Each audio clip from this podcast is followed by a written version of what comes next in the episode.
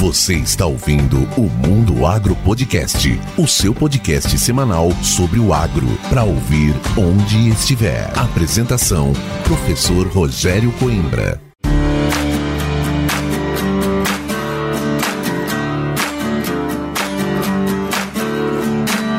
Começa agora mais um episódio do Mundo Agro Podcast, o seu podcast semanal sobre o agro para ouvir onde estiver e quando quiser. No episódio de hoje, eu, professor Rogério Coimbra, converso com Ricardo Venceslau, ganhador do Prêmio de Inovação da Abras em 2022. O Ricardo desenvolveu um sistema de monitoramento inteligente para armazéns e aplicou essa solução também para o setor de sementes. E esse foi o projeto que concorreu ao Prêmio de Inovação e foi o grande vencedor. Mas eu vou deixar o Ricardo contar essa história desde quando ele deixou o setor de inteligência em telecomunicações para empreender e se destacar com tecnologias voltadas ao agronegócio. Mas antes de começar, eu quero convidar você para conhecer e participar do 21º primeiro Congresso Brasileiro de Sementes, que acontecerá entre os dias 12 e 15 de setembro em Curitiba, no Paraná. O Congresso Brasileiro de Sementes é simplesmente o maior evento do setor de sementes do Brasil. Ele reunirá 40 empresas expositoras, 60 palestrantes e moderadores e mais de 700 trabalhos científicos, além dos simpósios de sementes forrageiras, de sanidade de sementes e de sementes florestais. Eu e toda a equipe de sementes sementes da UFMT de Sinop, estaremos lá juntamente com você. Para saber mais sobre a programação e sobre as inscrições, acesse cbsementes.com.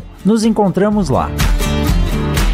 E agora vamos chamar o Ricardo Venceslau e conhecer mais sobre essas inovações tecnológicas voltadas ao agronegócio.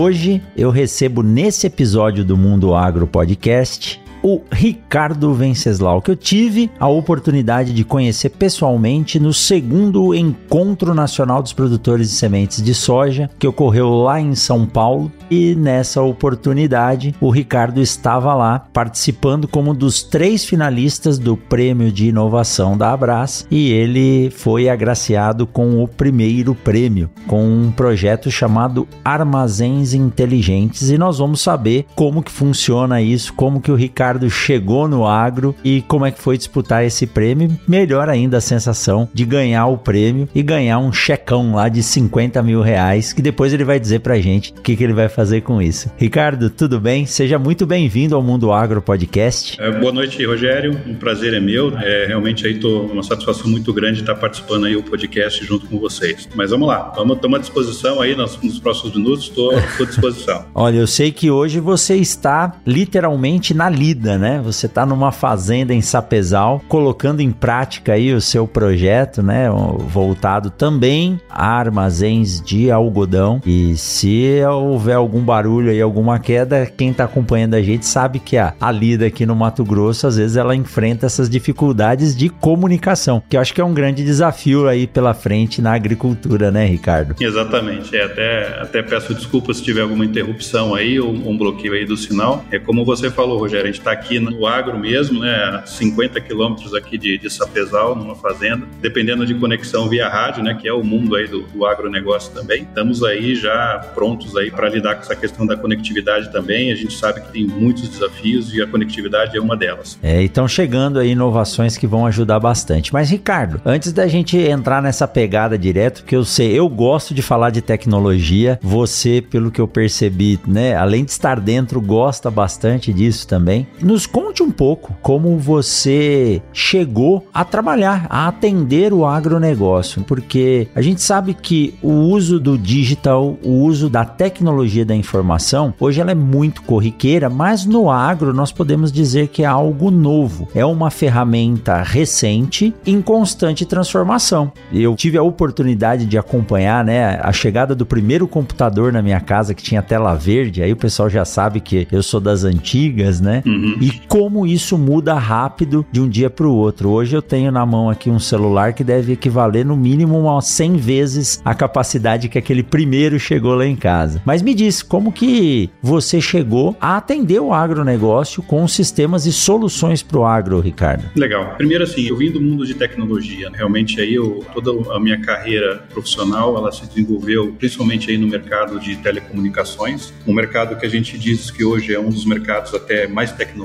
também um mercado aí bastante estressante que puxa nesse ponto. E depois aí de praticamente uma carreira de 20 anos no mercado de telecomunicações, eu entrei nesse leque aí dos malucos que resolvem empreender. Então, eu comecei inicialmente aí com minha carreira prestando principalmente consultorias, né? Então, comecei com a minha empresa, uma empresa focada bastante em consultorias de tecnologia. E aí, nesse meio tempo, dentro desse período que eu estava prestando consultoria, apareceu uma oportunidade no, no agronegócio. Né? Até uma, uma história interessante, é essa questão do agronegócio tem um contato em comum do mundo de telecomunicações que a gente teve durante todo esse período que eu trabalhei com telecomunicações. Esse contato em comum, ele era um presidente de uma cooperativa de café do sul de Minas Gerais. E esse presidente, praticamente numa sexta-feira, a gente não se conhecia pessoalmente, naturalmente, mas ele, por uma rede comum nossa, ele chegou até mim. É, e esse presidente, ele me ligou numa, isso foi numa sexta-feira, é, eu já estava trabalhando com consultoria, principalmente focada numa parte de que a gente usa bastante na tecnologia hoje, que é de radiofrequência, utilização de RFIDs com chips. E aí esse presidente ele me liga numa sexta-feira através de um contato em comum, comentando que tinha utilizava esse tipo de tecnologia lá, que recebeu uma indicação de um amigo em comum nosso, né? E ele estava com uma necessidade né, para resolver um problema de alguns da, de uma safra que ele tinha lá, algumas máquinas que utilizavam essa tecnologia e não estava funcionando direito. Enfim, eram empilhadeiras, né? Eram empilhadeiras que movimentavam também a parte aí de movimentação de big bags de café. Enfim, eu não entendia nada de agronegócio, né? Fiquei até cabreiro. Esse é um mundo novo para mim, né? É que eu resolvo um problema assim que a gente nem participou desse projeto, não sei nem o que que é. Né? E aí a gente começou a conversar e ele pediu uma agenda né, para a gente poder estar tá visitando ali a cooperativa, né? Para tentar entender ali o que estava acontecendo. E aí eu comentei com ele, não, vamos, vamos ver uma disponibilidade nos próximos dias aqui para a gente poder visitar. E aí ele comentou assim, não, isso é uma sexta-feira. Ele falou, não, gostaria que você estivesse aqui na segunda-feira. Aí eu falei, putz, mas sexta-feira, né? segunda-feira, a agenda toda já apertada durante a semana, né? Aquelas coisas que vêm no fundo do teu ouvido assim, vai lá, né? Veja o que que é realmente, pode ser uma oportunidade interessante, enfim. Daí perguntei para ele, putz, onde é que ele ficava, eu estava em Curitiba na época. Ele comentou, não, eu tô aqui no sul de Minas Gerais, em Varginha, aqui no sul de Minas Gerais. Eu nem sabia direito onde é que ficava Varginha. Aí eu falei, não, quer saber? Eu vou, né? Eu vou. Falei com ele na segunda-feira, 8 horas da manhã, tô aí na cooperativa. Peguei o carro, final de semana, domingo, quase mil quilômetros, fui até Varginha. E chegando lá em Varginha na segunda-feira, conversei com o presidente, ele foi lá, apresentou toda a equipe dele, levou até lá os armazéns, eles estavam com uns problemas da questão de identificação por radiofrequência, que eles utilizavam já em pilhadeiras. E aí a gente identificou ali, né, que ele estava realmente num buraco muito mais embaixo do que a gente imaginava. Aí, chegando lá na cooperativa, eu fui entender o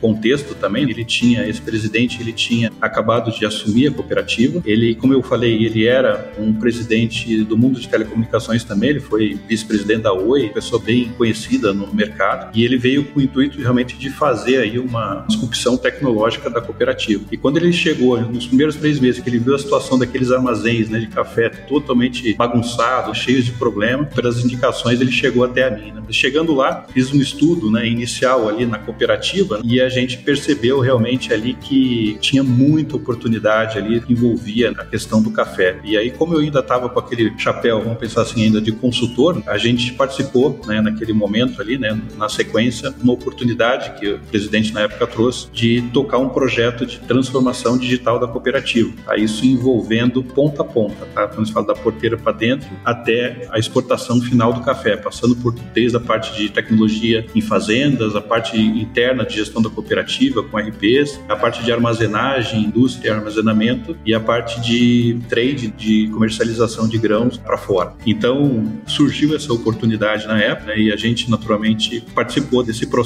que foi feito nessa cooperativa. Enfim, esse processo ele foi desenrolando, foram ali talvez algumas semanas onde a gente teve que elaborar um plano né, de transformação digital da cooperativa, estavam concorrendo também com, com outras empresas ali e aí a gente montou todo um plano então que envolve ponta a ponta da cadeia ali do café. E aí foi interessante, a gente finalizou essa proposta de projeto e a gente foi fazer uma apresentação na época, eu lembro até hoje como se fosse hoje ali, para um membro ali do corpo diretivo da cooperativa junto com o presidente. E aí uma coisa que, primeira coisa que quando eu entrei na sala, estava uma sala completa ali de, de conselheiros, de diretores, estava o presidente para a gente apresentar a nossa proposta de transformação digital ali. A primeira coisa que eu falei foi assim, olha, eu gostaria de falar para vocês que eu não entendo nada de café. E eu vi que nessa hora todo mundo ficou meio calado, se olhando assim, falou, pô, quem será que é esse cara, né, que quer eu fazer um projeto de transformação digital aqui, não conhece nada de café. Daí eu complementei, né, a frase dizendo que eu ia mostrar para eles ali é, é realmente a experiência que a gente tem de outros segmentos, do que a gente entende que pode se aplicar dentro dessa cadeia aí do café. Daí comecei a passar a nossa proposta, foi praticamente uma hora ali na sala, e a nossa surpresa foi que realmente teve uma aceitação muito grande durante essa análise aí da, dessa nossa proposta. Enfim, passou-se algumas semanas e definiram que a gente foi o campeão ali para tocar esse projeto de transformação digital. Então esse foi um, um início aí que a gente teve, né? e aí relembrando assim esse momento que fica bastante marcado para mim, o presidente dessa cooperativa ele me chamou, a gente já tinha ganho o projeto, ele falou assim, é, Ricardo, eu queria sinalizar aqui dois pontos que para mim foram decisivos aí na escolha da empresa de vocês, né, para fazer o projeto de transformação digital da cooperativa. O primeiro deles foi quando eu te liguei naquela sexta-feira que você comentou que eu te pedi para você estar tá aqui na segunda-feira, né, já para resolver o problema. Na realidade, o que eu estava te fazendo ali era um teste mesmo. E a gente que é do agronegócio, que está aqui em, em, locais remotos, então sempre quando a gente precisa ter a sede que o fornecedor tem realmente aí para atender o, produtor no campo, né? Então,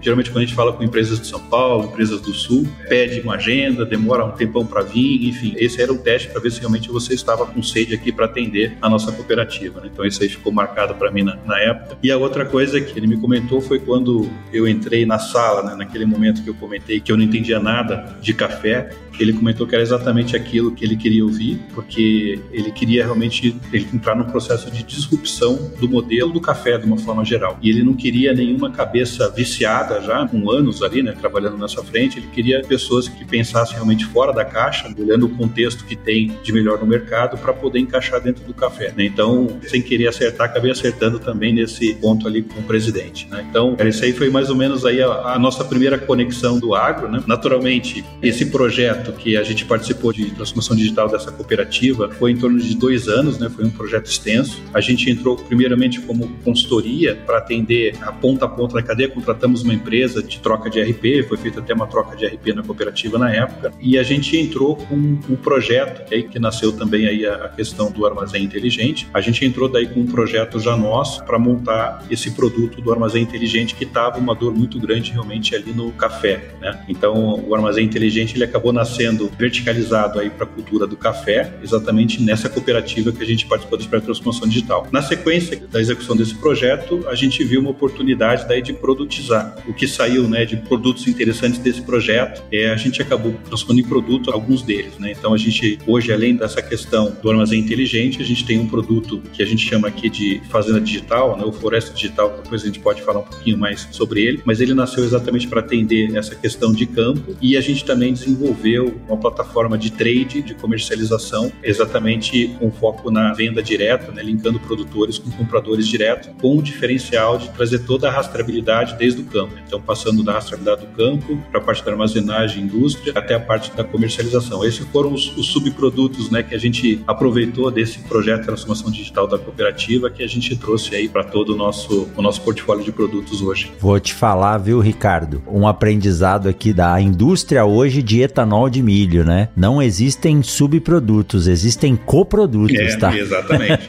exatamente, exatamente essa visão que a gente tem também.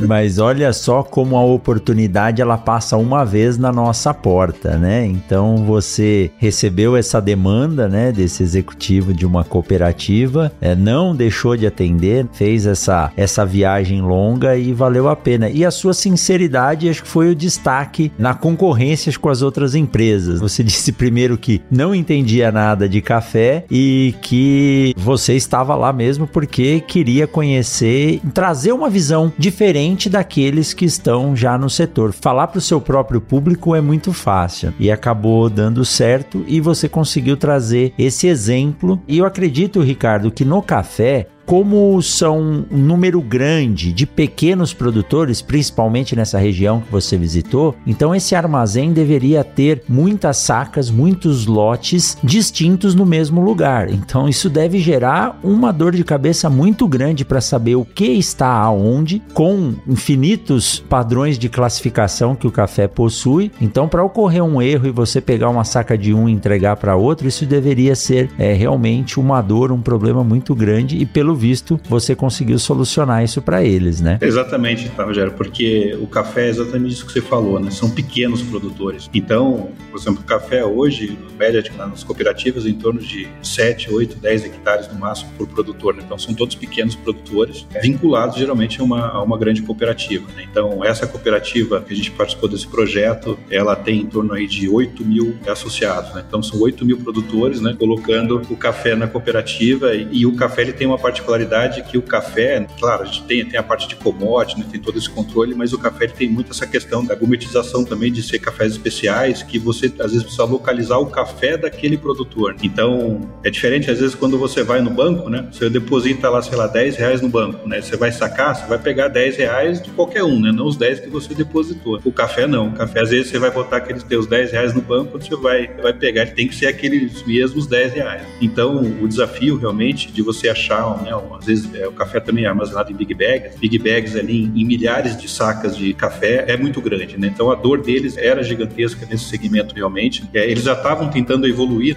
como você comentou ali, do coproduto, nessa questão do armazém, mas ainda estavam batendo muita cabeça em termos de tecnologia, né? A forma que eles estavam tentando ainda não era viável e a gente aproveitou esse nicho e até é interessante a gente falar, né? Porque hoje um dos, dos grandes erros aí que talvez os empreendedores novos cometem às vezes é querer abraçar tudo sozinho. Ah, não. Dá. E uma das coisas que eu percebi né, nessa questão é aonde que a gente era especialista, né? Então a gente focou muito mais na solução e a parte de infraestrutura, de hardware, esse tipo de coisa que depende muito para isso a nossa solução também. A gente fechou parcerias. Hoje, por exemplo, no caso do café, o fornecedor anterior que estava tentando desenvolver essa tecnologia fez um produto um pouco caseiro, né? E você conhece aí mais ou menos como é que funcionam as operações né, de empilhadeiras, né? As empilhadeiras que embarcam sensores em cima, ela não tem amortecedor, ela chacoalha, passa em buraco. Então, você manter essa estabilidade da automação era um desafio muito grande. Então, a gente chamou um parceiro de tecnologia, que é a Ranion. A Ranion é uma das maiores empresas hoje mundiais nessa parte de RFID. Mostrei a oportunidade, eles estavam desconectados do agro também, a gente trouxe eles para o agro, viram uma grande oportunidade e eles montaram para nós um kit específico para atender esse mercado, tanto parte do café, da, da semente, depois do algodão também, que a gente está trabalhando aqui com eles. Então, são grandes fornecedores que adaptam os equipamentos, né, que tem isso em estoque, então a gente trabalha muito nesse alinhamento também com parcerias. Né? Então, hoje a gente tem uma parceria muito forte aí com essa parte de equipamentos, com parceiros que são específicos para isso e tem todo o know-how para isso. Foi aí que a gente teve um sucesso nessa plataforma também lá do café, iniciando no café. É, isso é importante, né, Ricardo? Cada um fazer a sua parte bem feito para poder dar conta de fazer da forma que merece. Eu acho que hoje uh, o mercado em todos os setores pode dar essa oportunidade de grandes parcerias desenvolvendo setores que às vezes não são explorados. E aí entra uma coisa importante, viu, Ricardo? Ter um bom networking, conhecer bastante as pessoas para que você possa ir dando a mão e atendendo diferentes nichos de mercado.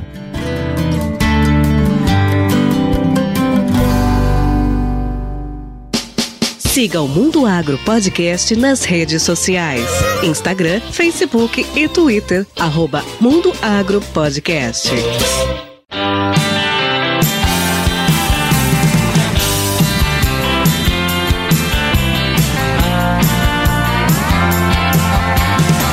E aí eu parto agora para a parte dos armazéns de sementes, né? Uhum. As chamadas UAS, Unidades de Armazenamento de Sementes. A semente é um setor que não é de hoje que se tem problema com logística, transporte, armazenamento. Inclusive, eu estava lá a convite do seu Gladir, presidente da Abras, no Encontro Nacional dos Produtores de Sementes de Soja, para falar um pouco de um conceito que eu adotei, trouxe de uma experiência de outros setores também, observando, não participando, mas foi a, o primeiro problema a ser enfrentado que nos chamaram aqui na universidade foi um problema de armazenamento e de transporte de sementes para entrega no just in time, na pré-semeadura. E eu fui falar sobre a oportunidade do uso dos centros de armazenamento setorizados ou regionais, os chamados CDS, né, o uhum. Centro de Distribuição de Sementes, que tira da zona de produção um transporte muito longo. E a gente sabe que com semente e com a evolução, desde que eu cheguei aqui no Mato Grosso, dobrou-se a área de produção de soja, que é um dos principais problemas. Esse é um fator que limita muito o processo. Nas várias empresas que nós passamos, ou simplesmente visitando, ou atendendo de alguma forma com assessoria e consultoria, essa dor da expedição, que é um processo que está iniciando agora, né? Nós estamos gravando aqui no final do mês de julho, então muitas empresas já começaram a distribuir os seus lotes, os seus bags de sementes. É um problema muito grande, tanto dentro das unidades de armazenamento, quanto ao saber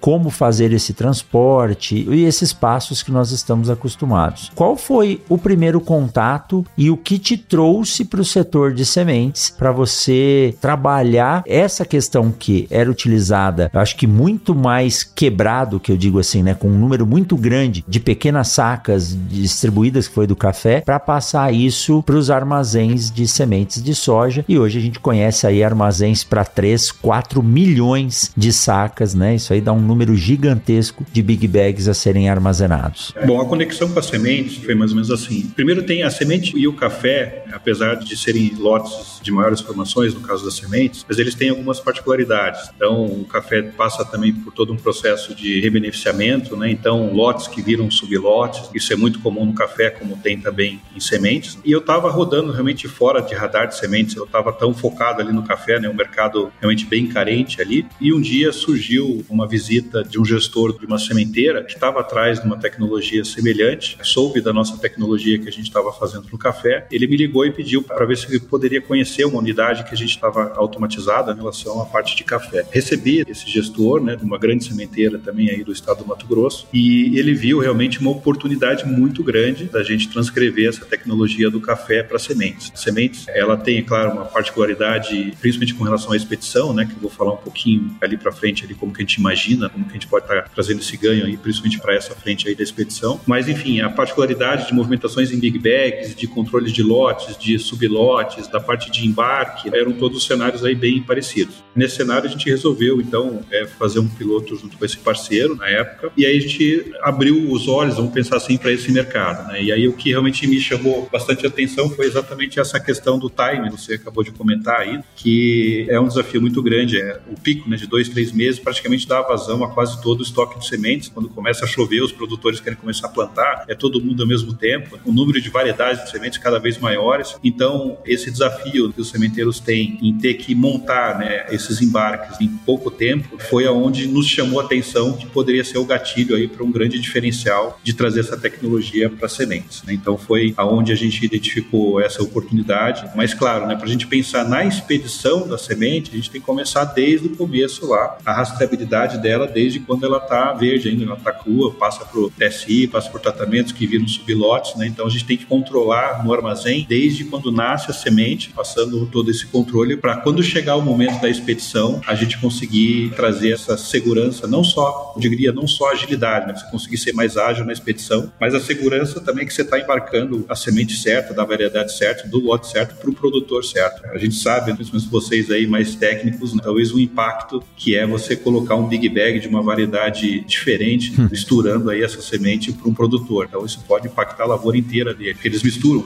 depois, os big são misturados e isso contamina, pode contaminar todo o plantio dele. Né? Então realmente a gente focou em dar essa garantia, principalmente ali da última milha, até o embarque da semente no caminhão, a gente garantir realmente que aquela semente ela está correta de acordo com o que está sendo contratado ali pelo produtor. E Ricardo, você tocou num ponto que eu acho que hoje é a virada de chave no setor sementeiro, quando a gente fala em termos de profissionalização, não que a indústria não seja profissionalizada, mas toda a cadeia produtiva que quer entregar um produto com certificação, ela precisa de rastreabilidade. E a rastreabilidade começa da escolha do material genético. E é isso que as empresas, né, a indústria de sementes no Brasil e no mundo está buscando. E para que eu tenha rastreabilidade, eu preciso ter um controle muito efetivo de tudo que está acontecendo, inclusive do posicionamento, movimentação. E você comentou, né? Ah, o que, que acontece se eu entregar um lote de de sementes errado. Isso não é raro. E às vezes, dentro dos armazéns, alguns gestores nos comentam: professor, eu não sei como, sumiram dois, três bags de mil quilos. Não é que sumiram, eles foram carregados errado e na hora ali no, você nunca vai saber para onde ele foi se você não tiver uma pegada digital, né? Uhum. Hoje, como a gente diz na internet, você entra num site e você está sendo monitorado 24 horas por dia. E sinceramente eu vou lhe dizer, viu, Ricardo? Eu não acho ruim isso, não. Tudo que pedem para monitorar o que eu tô fazendo, eu deixo, uhum. né? Porque eu não tô fazendo nada de errado. Então, só que eu penso o copo meio cheio. Se o meu computador ou os sistemas que eu uso souberem tudo que eu tô fazendo, quando eu for buscar alguma coisa, a entrega vai ser muito mais rápida. Eu prefiro pensar desse jeito, né? Exatamente. Então, na semente, hoje, o processo de rastreabilidade, ele culmina nisso. Eu ter todo o controle dos processos até a hora que essa semente for para o solo solo germinar e dar origem a uma planta. Para mim, no ponto de vista do professor Rogério Coimbra, o processo de produção e comercialização ele termina quando a semente nasce lá no campo. A partir do momento que ela saiu do solo, quem produziu, comercializou e prestou esse serviço de pós-venda pode dizer: bom, agora terminou a minha parte, agora é com o produtor. E como que é isso então? Para o café você falou do ponta a ponta.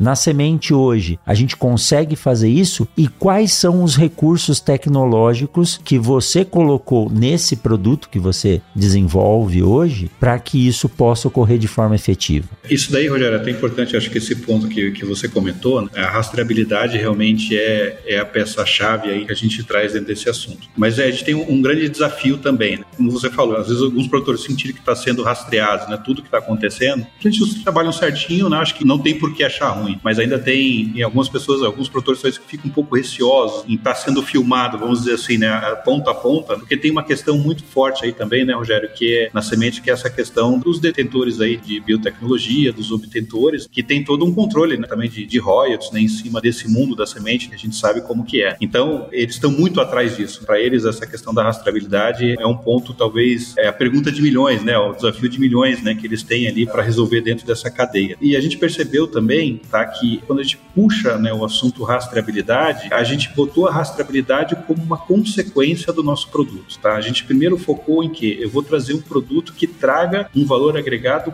para o sementeiro, para o multiplicador entendeu? Em contrapartida disso, é claro, ele vai trazer uma rastreabilidade que a gente pode explorar em outros aspectos aí, né? Que a gente pode usar isso como cadeia, como você comentou até essa analogia que a gente fez com o café. Mas em primeiro momento, a gente não trouxe a palavra rastreabilidade, né, da cadeia de sementes, e sim um produto que o produtor ele veja um valor agregado para a operação dele. É por isso que a gente trabalha com relação à questão da automação, de automatizar processos. Então, falando um pouquinho da tecnologia, é, a gente trabalha com tecnologia que a gente chama de radiofrequência, aonde a gente identifica com um chip, que a gente chama de RFID, de radiofrequência, é aquele mesmo que a gente coloca no vidro do sem parar, né, no nosso carro. A gente coloca um chip em todas as unidades que a gente vai estar rastreando. Então, no caso das sementes, são big bags, em muitos casos também com sacarias, só que aí a gente não coloca em cada saco, geralmente a gente controla isso em pallets. Então, os sementeiros, eles paletizam né, as sacas e a gente coloca esse rastreamento também nos pallets, colocando esse chip também em cada unidade dessa. Isso pode ser desde o nascimento da semente, quando essa semente vira subprodutos, por exemplo, passa por um tratamento de TSI, também é rastreado também toda essa modificação nos chips que a gente vai fazendo durante todo o processo, até o processo de armazenamento. Então, essa semente ela é ficada depois ou tratada antes ou depois ou durante, enfim, ela fica durante esse, no armazém por um período até considerável, ali, sem mexer naqueles lotes, mas a gente também coloca chips em todo o endereçamento físico do armazém. Então, o armazém normalmente ele tem já algumas identificações visuais no armazém, endereço, a gente coloca chips também nesses endereços. E aí a, a grande sacada está que a gente automatiza os equipamentos que movimentam esse, esses big bags, esses pallets, tá? que normalmente são 90% das vezes são empilhadeiras, né? E, e, tem alguns casos, alguns cemitérios que está também através de pontos rolantes nessas movimentações. Então esses equipamentos, o que, que eles fazem? Eles fazem a leitura automática do que eles estão pegando ali naquele momento, no caso são big bags ou pallets, e conforme é feita a movimentação de pegar de um lugar e colocar no outro, a gente esse mesmo equipamento, né, que está movimentando, ele lê também o endereço físico da onde que ele está colocando, que a gente coloca os chips também no endereçamento físico. E a gente faz uma amarração através de um mapa digital. A gente digitaliza todo o mapa de armazenamento. Né? Então, conforme a semente está nascendo, está sendo tratada, qualquer local, qualquer lote, a gente controla até um nível maior do que lote. Geralmente a semente ela controla até nível de lote, a gente controla até cada big bag de cada lote. Então a gente tem essa informação individual registrada em tempo real. Isso que é importante, sem ter a necessidade de nenhum operador disser que eu coloquei esse big bag nesse endereço, esse nesse, não. A máquina ela já vai registrando isso em tempo real. E com isso a gente tem todo o estoque na onde está armazenado em tempo real. E também a gente vai captando durante todo esse tempo, esse período, também as informações de qualidade, né? Que a gente sabe aí que a semente ela vai a tendência, dependendo do tempo que está armazenada, também dá uma caída no índice de germinação, no vigor. É feito testes recorrentes de qualidade né? nos sistemas normalmente que as sementeiras têm. A gente importa esses dados também para nossa plataforma, porque a gente tem que tratar também como a gente fala de uma fila, né? Um FIFO ali para despachar essas sementes aí que estão talvez há mais tempo no armazém, para poder manter um estoque aí com vigor e com índice de germinação melhor dentro do armazém. Então, com o processo, através do processo de digitalização, a gente conseguiu com isso trazer uma otimização da operação mesmo de armazenamento da semente. Isso, otimização de máquinas, otimização de pessoas, isso traz esse tipo de projeto, não é um, assim, não são projetos às vezes só como sistemas, né, que entram numa linha de custo. Esse é um projeto que entra numa redução de custo mesmo. Então a gente reduz equipamentos. Quando o armazém está muito desorganizado, né, precisam muitas pessoas, muitas empilhadeiras para conseguir dar essa vazão. E quando a gente trata já num processo bem organizado, né, todo digital, a gente consegue trazer essa otimização. Então foi aí que a gente viu primeiro, agora a gente tem é, realmente um produto que serve para o sementeiro, né? Então o sementeiro ele realmente vê essa oportunidade, esse produto aí como uma ferramenta que vai apoiar ele na operação mesmo. E aí consequentemente, naturalmente, a gente tem todo o processo de rastreabilidade, né, trazendo questão desde a parte de lavoura, né? Então a gente integra esses lotes que chegam já com as informações de campo dessa semente. Tratamento a gente sabe que hoje tem um desafio muito grande, que é você chegar naquela fórmula certa de qual tipo de semente você produzia para evitar sobras, né, ou faltar semente na safra. Então a gente consegue ter também esse tipo de análise em tempo real, podendo até transcender essa análise até para uma visão mais de obtentores ali, mais estratégicas dessa questão da semente. Né? E um outro ponto também interessante que a gente viu, é, essa é uma ferramenta que apoia muito a área comercial também, porque é a área comercial,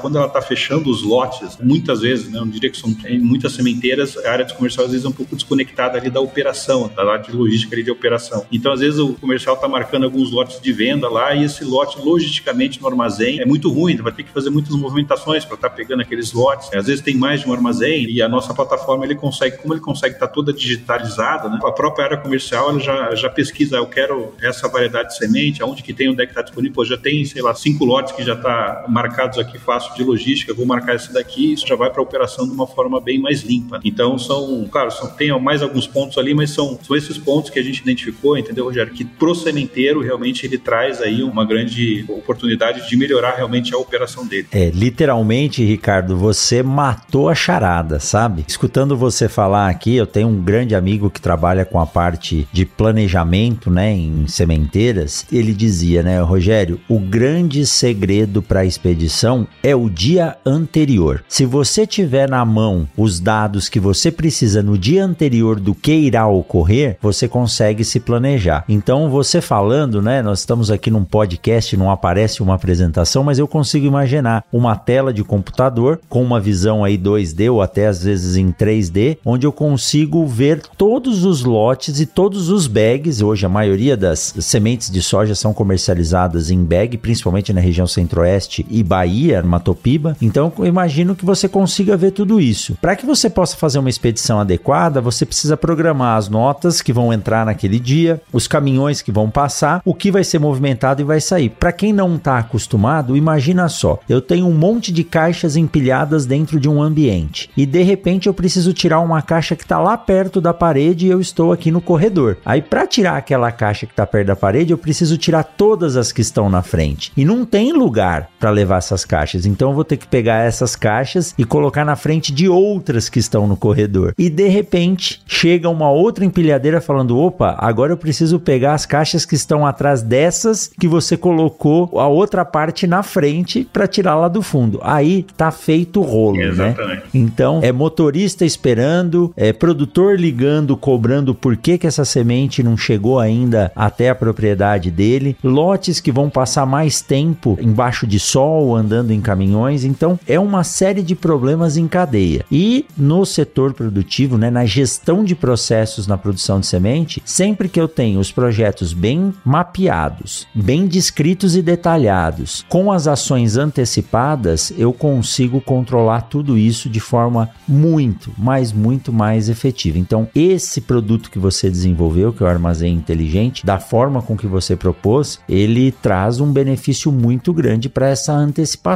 de processos aí numa fase que é hoje notoriamente considerada aí uma das mais críticas. Se lá na indústria de beneficiamento o processo de secagem é um limitante, depois que a semente está pronta para ela sair, a expedição é um grande fator. E aí você citou uma coisa que é uma área que eu tenho trabalhado e focado bastante, que é o tratamento de sementes industrial. Então aquele bag que está lá armazenado esperando para ser expedido, ele ainda precisa ser movimentado, tratado e aguardar o transporte vir retirá-lo da indústria. E aí entra um fator a mais que pode ser uma chave de problema, uma troca de materiais. Então se você tem essa rastreabilidade dentro do armazém e dentro do CTS, isso se torna muito, mas muito mais seguro, né, Ricardo? Exatamente. Então, assim, a gente viu, são, são dois pontos, né? Então, trazendo esse produto com a analogia do café, a gente tem que tratar o caos. O café é tudo pequenos lotes. Então, olhando, não sei se você lembra, você, você gosta de tecnologia, a gente usava um termo de defrag, né? vou defragmentar o meu computador para arrumar aqui. Sim. Aí você via tudo, tudo perdido, né? Todo aqueles quadradinhos, tudo misturado, aí você usava o defrag, ele ia, ele ia arrumando. O café... Ficando verdinho. Ficando verdinho. Né?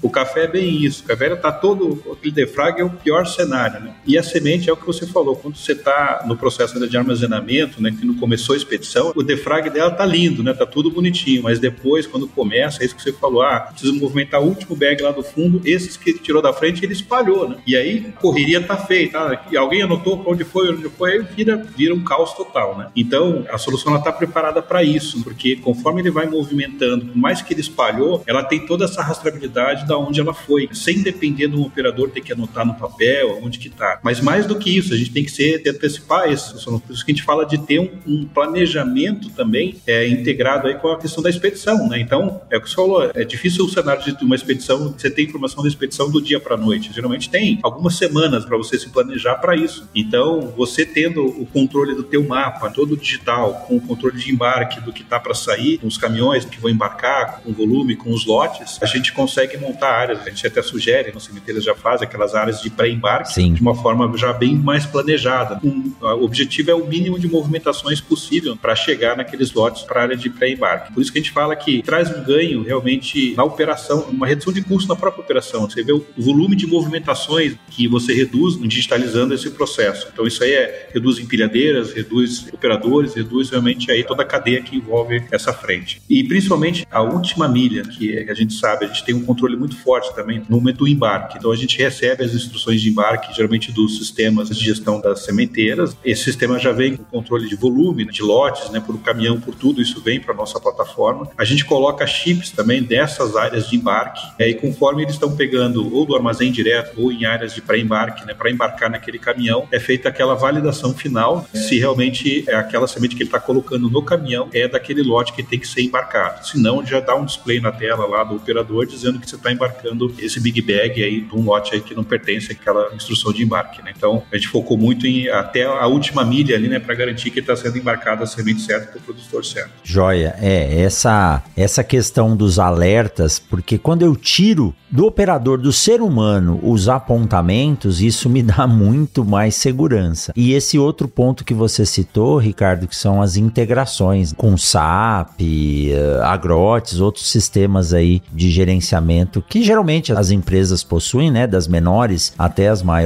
a integração hoje é tudo, né? Se você não tiver integrado, você tá sozinho no mundo. Então, você precisa ter uma boa comunicação e isso aí entra um trabalho forte de quem faz a todo o processo de programação. E eu acredito que essa parte de software, o hardware tudo bem, é, existem evoluções, mas não tão rápidas. Agora, o software ele tem que ser dinâmico mesmo, né, Ricardo? Conforme a demanda vai ocorrendo, ele vai sendo atualizado. Eu acho que quem diz que o seu software está pronto está é, tá equivocado, porque o software pronto é aquele que tem capacidade de melhorar a cada dia, né? Exatamente, né?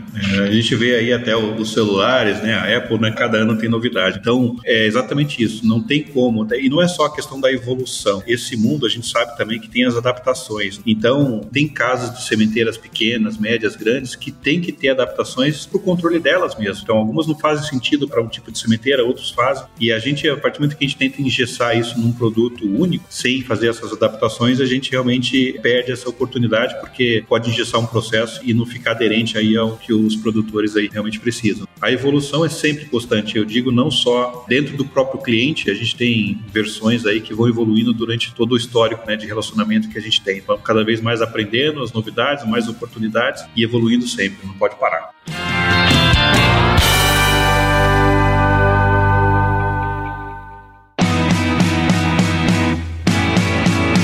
Vamos aproveitar esse intervalo para dar um recado da Momesso para você. Você realiza a manutenção preventiva dos seus equipamentos regularmente? É muito importante realizar essa manutenção preventiva regularmente antes da safra. Para isso, a Momesso disponibiliza o serviço de atendimento técnico ao cliente, que conta com suporte remoto e agendamento de manutenções preventivas. E olha só, a Momesso possui plantões de dúvidas durante a safra com uma equipe especializada na área de mecânica, elétrica e tratamento de sementes. A Momesso possui também um programa de manutenção preventiva chamada Momesso Red, que garante um atendimento de qualidade específico e direcionado para cada caso. Momesso, excelência no tratamento de sementes do on-farm ao industrial.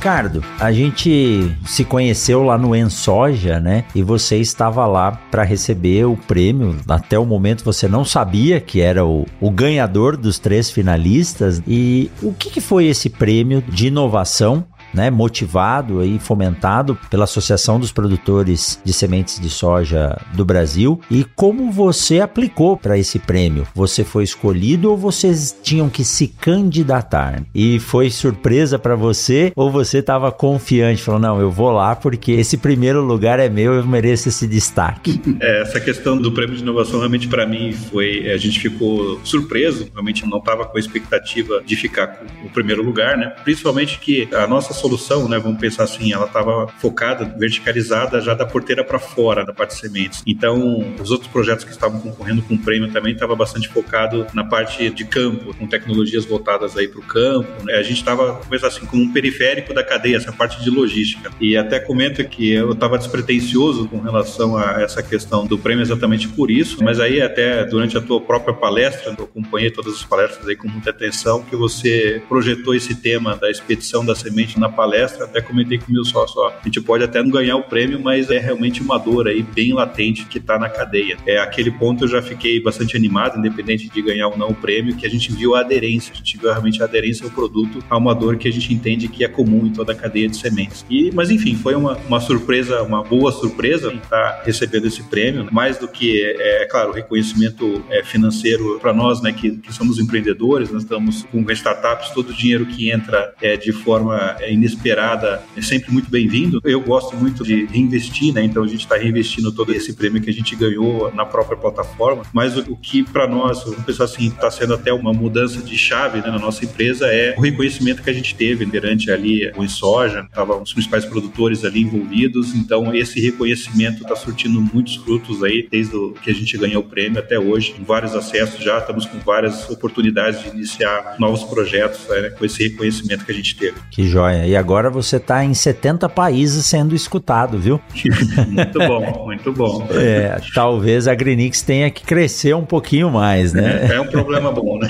É um pro... Esse é um problema que todo mundo quer ter. Mas realmente eu destaquei bastante essa questão da expedição, porque a semente é um produto vivo, né, Ricardo? E todo o processo, toda a cadeia de produção dela, ela é muito cuidadosa. E nós não podemos pecar na última etapa, que é onde ela está, podemos dizer, mais estressada, porque ela já passou por um período de armazenamento. E o armazenamento é algo que a semente, teoricamente, não é preparada para estar naquela condição. A função dela é ser dispersa, cair no solo e dar origem a uma nova planta. Então, nós colocamos tecnologia para manter ela armazenada sem perder qualidade. E aí, na etapa final, você falou que é aquela última milha lá, que é a saída para o produtor ter algum problema que vai reduzir a qualidade, perder desempenho a campo e não entregar o valor, não o recurso financeiro, mas o valor de dar origem a plantas que nasçam rápido, de forma uniforme, gerando indivíduos produtivos no campo, pode ser perdido nessa etapa final. Então, esse controle aí faz uma grande diferença. E eu tenho certeza que a partir dessas ações virão novas aí para o futuro do mercado de sementes, que cada vez, cada detalhezinho que a gente consegue trabalhar, monitorar melhor ou agilizar, ele pode nos assessorar na manutenção dessa qualidade. E é isso casa muito bem o seu trabalho, o seu desenvolvimento com aquilo que eu defendo, que é transportar de forma antecipada, reduzindo o tamanho dos armazéns. Isso é difícil, né? Eu falo, nós temos que ter armazéns pequenos, mas a gente vê aqui no 63 que a, a logística, as empresas de distribuição estão trabalhando com armazéns aí em torno de 3 milhões e meio de sacos de sementes de soja armazenados, mas no local onde eles vão ser consumidos. Então, essas duas tecnologias dos centros de distribuição associados a armazéns inteligentes, eu tenho certeza que elas vão somar muito para o desenvolvimento da agricultura do nosso país. E se você tiver alguma novidade aí que já está por vir e quiser dar um pequeno spoiler para nós, conta aí o que, que você espera para esse futuro da logística, né, armazenamento e distribuição, especificamente para sementes, Ricardo. É, a gente está, que nem eu comentei, né, a gente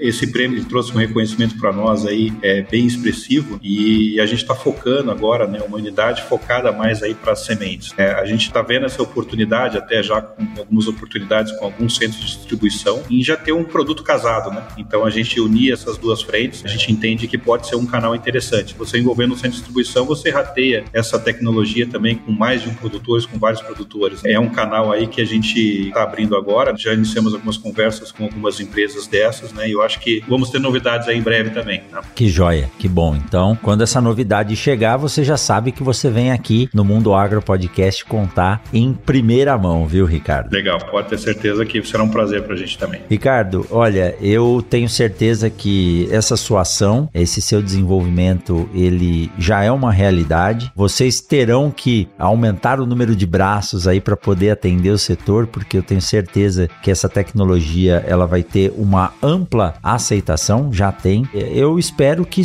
surjam mais oportunidades de olhar esse mercado de sementes e a cadeia de produção, que antes ela era considerada assim uma cadeia que estava todo o processo na mão de uma única pessoa. Então, quando a gente falava em indústria de sementes, a gente pensava naquele grupo empresarial, né, de produtores que tinham desde a produção a campo até a comercialização. E hoje nós temos visto uma mudança de mentalidade, uma mudança de negócio. Então, hoje existem os grupos de produtores que são especializados em fazer a semente a campo, que é onde nasce realmente a qualidade da semente. Aí existe um outro setor que é aquele que aprimora o lote, agrega o valor, faz o processo de beneficiamento, que fazia o armazenamento junto, mas já entra uma terceira pessoa aí que é quem armazena essa semente a partir do processo de comercialização Isso. e também a distribuição. Então é um setor que ele está se especializando em diferentes etapas. Não é mais uma única pessoa que faz tudo ao mesmo tempo. E isso é bom porque nós conseguimos tratar e tornar cada uma das etapas cada vez mais especializada. E quem sai ganhando com isso é o produtor rural, é a cadeia produtiva produtiva. Então é todo o setor. E se o setor está ganhando, o país ganha e o Brasil vai se destacando aí como um grande player na produção de alimentos e na segurança alimentar para o mundo. O que eu tenho a dizer para você, Ricardo? Primeiro, um muito obrigado, né, de estar tá aqui batendo um papo conosco. E o segundo é um parabéns pela iniciativa, viu? Não, obrigado, Rogério. Obrigado. Agradecer também a oportunidade aí de estar tá participando do podcast. Tenho certeza realmente que vão surgir ainda muitos desafios aí pela frente, né? Mas é, a vontade de tentar é, ajudar de alguma forma não vai faltar aqui para gente. A gente está tá empenhado realmente nesse setor de sementes em tentar mudar um pouco, né? O que você falou, pelo menos essa é cada um com o seu melhor. Conforme vai desfragmentando essa cadeia, cada um com o seu melhor vai fazendo um papel. Do nosso lado aqui, pode ter certeza que a gente vai estar tá focado em sempre procurar as novidades, coisas novas, inovações e melhorando esse ponto da cadeia também. Joia. E quem quiser conversar com você, Ricardo, ou conhecer a sua empresa, tem um site para acessar, um contato? Isso, pode, pode entrar ali no www.agrinix.com.br, tem o nosso site ali, né? Ali tem um, uma, um canal também de, de contato ali que chega na gente aqui direto também. Show de bola. Vou deixar aqui na descrição do episódio. Ricardo, muito obrigado. Um bom trabalho para você aí em Sapezal e quando passar aqui em Sinop na 163, não deixe de vir aqui no Laboratório de Sementes na UFMT tomar um café com a gente e bater um papo bem bacana. Muito obrigado, viu, Ricardo? Obrigado, Rogério. Vai ser um prazer.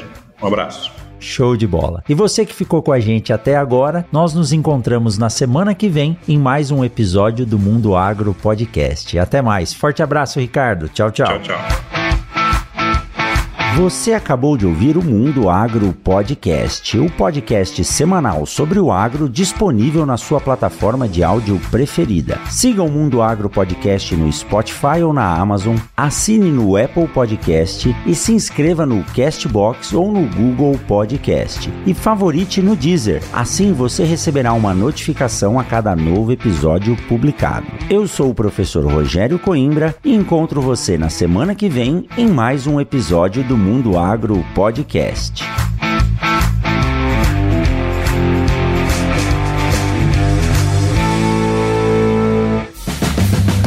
Você ouviu o Mundo Agro Podcast.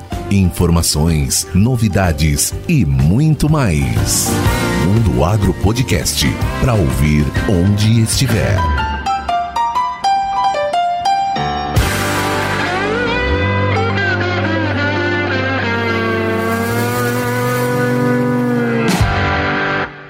Este podcast foi editado por Tiago Augusto.